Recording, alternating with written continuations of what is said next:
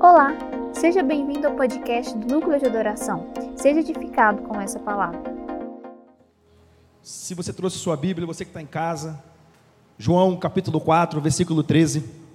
Se eu pudesse dar um tema hoje, eu daria apaziguadores da revolução. Eu queria compartilhar um texto com vocês. João capítulo 4, versículo 13 e 14, que diz o seguinte: Jesus Jesus respondeu e disse-lhe: Qualquer que beber desta água tornará a ter sede, mas aquele que beber da água que eu lhe der nunca mais terá sede. Ao contrário, a água que eu lhe der se tornará nele uma fonte de água viva a jorrar para a vida eterna. João 4, 13 e 14. Pai, eu quero agradecer pela palavra, muito obrigado pelo privilégio da vida, muito obrigado pela honra de estar aqui, Deus. Para mim é uma grande honra. Eu que sou muito abençoado em todos os DNAs. Confesso que fiquei surpreso com o convite, mas como eu sou abençoado com os pastores dessa casa, como eu sou abençoado por essa casa, como eu me encontrei aqui, Deus, eu quero agradecer ao Senhor, Pai. Agradecer ao Senhor pela vida dos pastores, Pai. Pastor Kleber, Pastor Adriana. Quero agradecer ao Senhor por eles na minha vida, por eles terem aparecido na minha vida. Muito obrigado, Senhor, pelo privilégio de estar aqui, Deus. Em nome de Jesus. Amém. Queridos, eu queria falar sobre apaziguadores da revolução. Esse texto que nós lemos aqui, ele fala claramente, se você nunca tinha mentalizado ou visualizado uma conversão, uma conversão é isso aqui, ó. Quando você tem contato com Jesus, aonde quer que você esteja, uma revolução acontece dentro de você. E se você bebe dessa água, você nunca mais vai ter sede porque dentro de você será gerada uma fonte, e essa fonte vai jorrar para a vida eterna. Essa fonte, ela vai responder aos anseios do seu coração. Aquilo que você busca, aquilo que você anseia, que muitas vezes você não encontra resposta, está nessa fonte, que jorra para a vida eterna. Jesus veio num tempo, queridos, ele veio para gerar uma revolução. Jesus veio para confrontar um sistema religioso que estava vigente no momento. Ele veio confrontar um sistema, ele veio libertar os cativos, ele veio orar, ele veio curar, veio, mas ele veio com o propósito de revolucionar a humanidade naquele tempo. E Jesus ele inicia ali uma grande revolução. João 7,38: Quem crê em mim, como diz as Escrituras, do seu interior fluirão rios de águas vivas. Eu costumo dizer que Jesus teve três eras. A passagem dele aqui teve três eras. A primeira era, Jesus faz e os discípulos ouvem e assistem. Ele sentava ali no monte, no barquinho, me ensinava, falava, ele andava, ele curava, ele libertava e os discípulos só assistiam e ouviam. Depois, a segunda era era Jesus faz e os discípulos também fazem. É quando ele envia os 70, ele envia os 12. E a terceira era é Jesus morre, ressuscita, vai para o Pai, deixa o Espírito Santo e agora os discípulos fazem. Queridos, entenda uma coisa: para que essa revolução não morresse, para que essa revolução não morresse, uma arma poderosa foi usada naquele tempo. E nós vemos Jesus usando, investindo três anos da vida dele ali, com os apóstolos, trazendo para perto, andando junto, caminhando, tomando café junto, comendo peixe junto, fazendo churrasco junto, andando, sentando no barco, ensinando, falando, dormindo junto, orando junto. Ele investiu três anos, porque a revolução precisava ser continuada. E sabe o que aconteceu, queridos? Os discípulos foram levantados num tempo. Jesus deixou três coisas para os discípulos. Primeira coisa, ele deixou o Espírito Santo. Ei, o Espírito Santo, o propósito dele é uma capacitação ministerial para que a revolução não morresse. A segunda coisa que ele deixou, a perseguição. Era um ambiente terrível, era um ambiente de perseguição terrível. Talvez você não saiba, talvez você não sabe, mas dos doze apóstolos, nove foram martirizados. Fora os discípulos dos discípulos que morreram martirizados. Jesus deixou o Espírito Santo, deixou um ambiente de perseguição terrível e deixou um ambiente de desconfiança muito grande. Atos capítulo 5, versículo 36 e 37, na reunião do Sinédrio, eles estavam reunidos falando assim: ei, vamos pegar esses caras, vamos matar esses caras, vamos perseguir esses caras. De repente, um fala bem assim: ei, não fazer isso com eles não. Vocês lembram de Teudas? Teudas apareceu falando que era um grande revolucionário. Mas Teudas morreu e os discípulos se, se dispersaram. Se dispersaram. Aí o outro falou assim: Ei, você não lembra de Judas, o Galileu? Judas veio com o propósito de causar uma revolução, mas Judas morreu e não deu em nada. O ambiente era de perseguição e de desconfiança. O grande fenômeno, o grande fenômeno que aconteceu para a continuidade da revolução iniciada por Cristo foi o discipulado. O tempo que Jesus investiu nos discípulos, a dedicação que ele teve, e aí eu estou falando de discipulado forte, eu estou falando que o discipulado precisa ser forte. O discipulado não pode ser mais uma programação da igreja. O discipulado tem que ser relacionamento, tem que ser tempo de mesa, tem que ser, tem que ser. Olha, o pouco que eu estou caminhando nessa casa, eu valorizo os mínimos momentos que eu tenho com o meu pastor. Às vezes ele, vou viajar para São Paulo, eu moro na Serra, perto do aeroporto, fala, pastor, o senhor tem alguém para acompanhar o senhor no aeroporto? Não, tenho não, então eu vou lá. Então, aquele tempinho ali de tomar um café, foi os melhores momentos que eu tive para aprendizado, para maturidade. Porque o discipulado, ele precisa ser violento. O discipulado, ele precisa ter investimento de tempo. O discipulado precisa ter investimento de dinheiro. Ei, se você quer dar continuidade numa revolução, você precisa colocar a mão no seu bolso. Você precisa começar a investir. Você precisa começar a colocar. Ei, aonde que é? Bate São Francisco, vambora. Aluga o carro, aluga o ônibus, vambora. É DNA, vambora, vambora, vambora.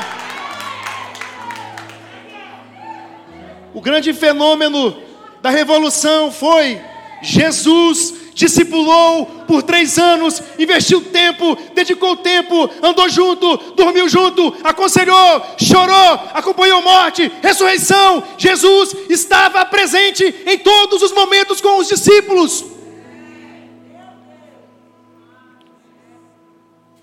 Eu estava em casa, no meu secreto, logo quando começou a pandemia.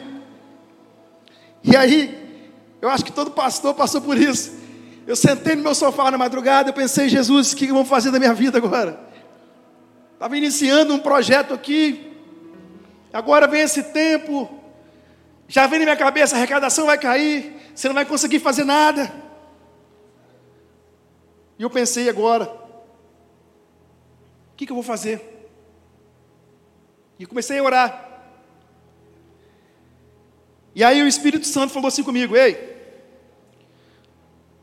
o leão foi feito para a selva, ele é o rei da selva.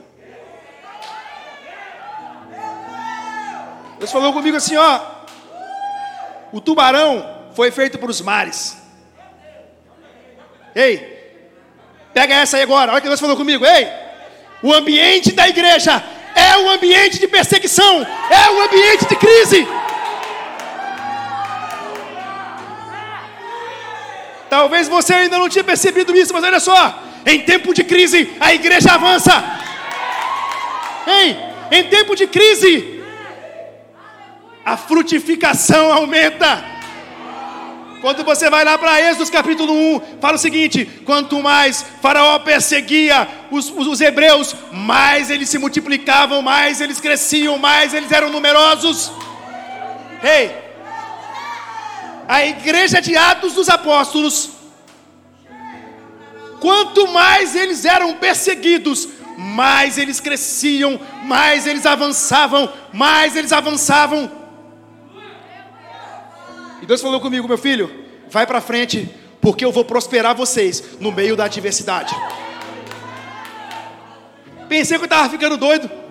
Chamei minha esposa e falei, amor, se eu te falar, você não vai acreditar o que Deus falou comigo. Fala, o que foi? O tempo de crise, a igreja avança. A minha esposa mais doida do que eu falou: É! É isso aí! Ei! já fez um, um, um, fly, botou no status, já proliferou. No tempo de crise, a igreja avança. Em tempo de crise, a igreja precisa avançar. E a melhor maneira de avançar é através do discipulado. Porque o discipulado é a única maneira de sustentar uma revolução. Se Deus está permitindo isso tudo, queridos, para a restauração da essência da, da essência da igreja, da noiva, para que uma revolução aconteça nesse tempo. Nós não podemos apaziguar isso. Nós não podemos ser os apaziguadores da revolução. Nós temos que avançar. Ei, eu quero vir aqui hoje para encorajar a você Ei, eu não sei quantos filhos espirituais você tem, eu não sei quantos discípulos você tem, quantos discípulos o Senhor já te deu, mas eu quero encorajar você. A partir de hoje, o Senhor vai liberar sobre a sua vida, ei, o Senhor vai liberar sobre a sua vida uma unção de frutificação, uma unção de multiplicação, e você vai crescer, você vai romper em meio à adversidade dessa pandemia. E aí, eu montei um plano de ação. Falei, eu preciso saber o que eu vou fazer. Montei um plano de ação. Conduzi minha família toda para o secreto. Peguei minhas filhas e conduzi para o secreto. Já, já conduzia. Peguei minhas filhas, uma de 11 e uma de 7. Coloquei para. Impulsionamos, eu e minha esposa impulsionamos o secreto delas. E aí, hoje eu consigo. Na pandemia, eu consigo enxergar eu consigo ver, assistir, eu fico de fora do quarto, ouvindo o secreto das minhas filhas. Elas vão estar assistindo isso, elas vão me pegar depois. E eu fico vendo ali 30, 40 minutos de clamor e oração. Uma menina de 7 anos. Uma menina de 11 anos, cara. E eu conduzi a família para o secreto. Depois disso eu pensei, vou trazer agora filho por filho, discípulo por discípulo. Isso vai demandar tempo. Eu e minha esposa trouxemos todo mundo para a mesa. Trouxemos todo mundo para a mesa, até debaixo de um conselho do meu pastor, sobre tempo de mesa, sobre valorizar isso nesse tempo. Trouxemos todo mundo e começamos ouvir as demandas, atender as demandas, apontar o caminho, impulsionar o secreto, tratar, ministrar, libertar, o que tiver que fazer, nós fizemos. Ei, você precisa fazer o que precisa ser feito. Depois, encorajamos a todos, impulsionamos todos ao secreto. Minha esposa trabalhando muito mais do que eu, porque eu trabalho secularmente, eu trabalho de turno. E nas minhas folgas atendendo, e no, nas minhas escalas, minha esposa atendendo direto. E não foi uma nem duas pessoas com Covid que nós atendemos, não. A pessoa vinha em casa, a gente passava a tarde toda com ela, no outro dia ela ligava: Fiz o exame hoje, estou com Covid. Meu Deus, só ficava só esperando os sintomas aparecer. E nada. Cheguei no meu trabalho, o cara falou: Ó, vou fazer o teste do Covid. Eu estava certo, eu estava com Covid.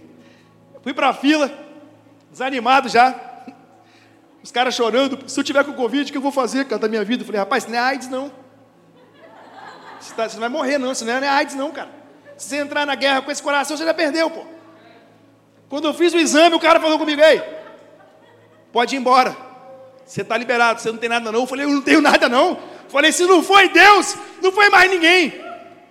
Cheguei em casa, contei para minha esposa todo feliz. Ela falou, eu sabia que você não tinha. Senhor, meu, o Senhor está nos guardando esse tempo.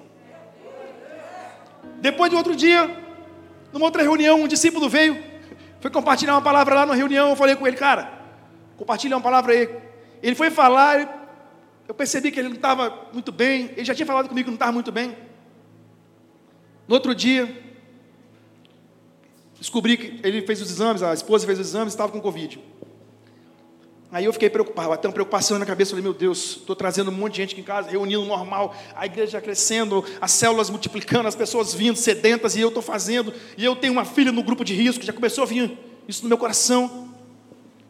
Aí eu cheguei para minha esposa de manhã, depois de muito refletir, Falei, amor, estou meio preocupado aí com esses negócios aí, rapaz. O que está preocupado? Falei, ah, nós temos nossa filha aí com, no grupo de risco. Um monte de gente veio aqui, pegou Covid. A gente não sabe. O que, você acha sobre isso? Ei, se você não ouve sua esposa, passe a ouvir. A sua esposa, a sua esposa é o fiel da balança. Ei, homem, quando você tiver dúvida, a resposta está com a sua esposa. Cheguei para ela e falei, amor, compartilhei a história todinha para ela. Sabe qual foi a frase que ela falou comigo? Nunca vou me esquecer. Ela falou comigo assim: Amor, eu não consigo visualizar os apóstolos escondidos dentro de casa num tempo de crise. Ei, quando eu ouvi isso aí, eu falei: Ei, sai da frente, vamos para cima, porque em tempo de crise a igreja precisa avançar.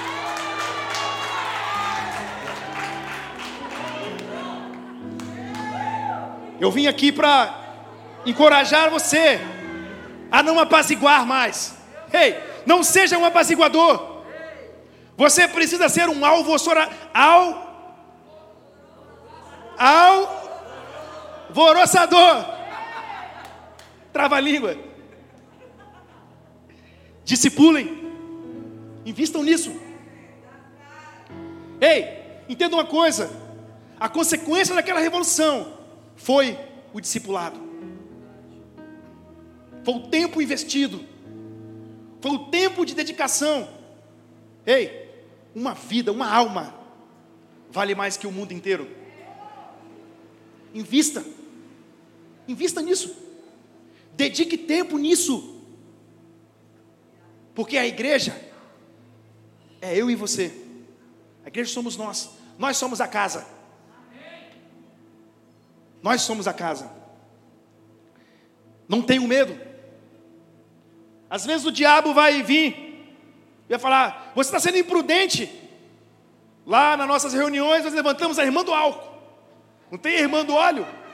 A irmã do álcool e o irmão do álcool. Fica na porta lá. O cara chega e ele já vai borrifando. Ei, recebe aí, varão. Recebe aí. Recebe o álcool. Recebe aí. Oh! Recebe o álcool aí. Ei, cadê a sua máscara? Toma aqui uma máscarazinha. Seja prudente. Não podemos ser imprudentes. Mas a igreja não pode deixar de avançar em tempo de crise, porque o habitat da igreja é o tempo de crise. O habitat da igreja é a perseguição. E para finalizar, eu queria ler um texto com vocês. Atos 17, versículo 6. Se você puder abrir esse texto, eu quero compartilhar esse texto com vocês, para me finalizar. Você não é um apaziguador. A partir de hoje você vai alvoroçar esse mundo. Abriram aí? Atos 17, 6 diz o seguinte: Contudo, não os achando, arrastaram Jason e alguns outros irmãos para diante dos oficiais da cidade. E eles gritavam: Esses homens que têm alvoroçado o mundo chegaram também aqui. Ei, eu e você, nós somos esses homens, essas mulheres que vão alvoroçar essa cidade, vão alvoroçar esse estado, porque Deus está te falando hoje que em tempo de crise a igreja precisa alvoroçar o mundo. Fique de pé no seu lugar.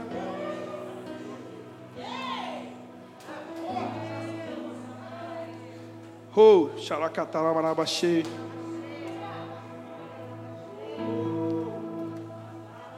Eu sei que nós estamos num tempo difícil, né?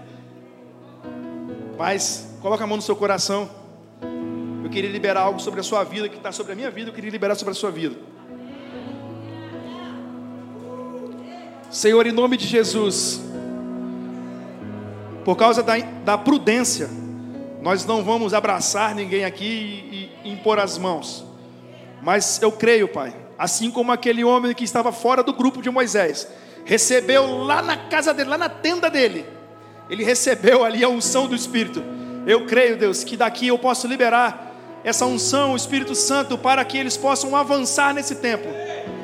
Pai, em nome de Jesus, eu quero liberar, Pai, tudo aquilo que o Senhor derramou sobre a minha vida nesse tempo, Pai. Quero encorajar os irmãos que estão aqui hoje, Deus. Quero encorajar cada um. Senhor, em nome de Jesus, eu quero liberar, Deus. Que eles possam entender que nesse tempo a igreja precisa avançar. Que eles possam entender que o tempo de crise é o habitat da igreja.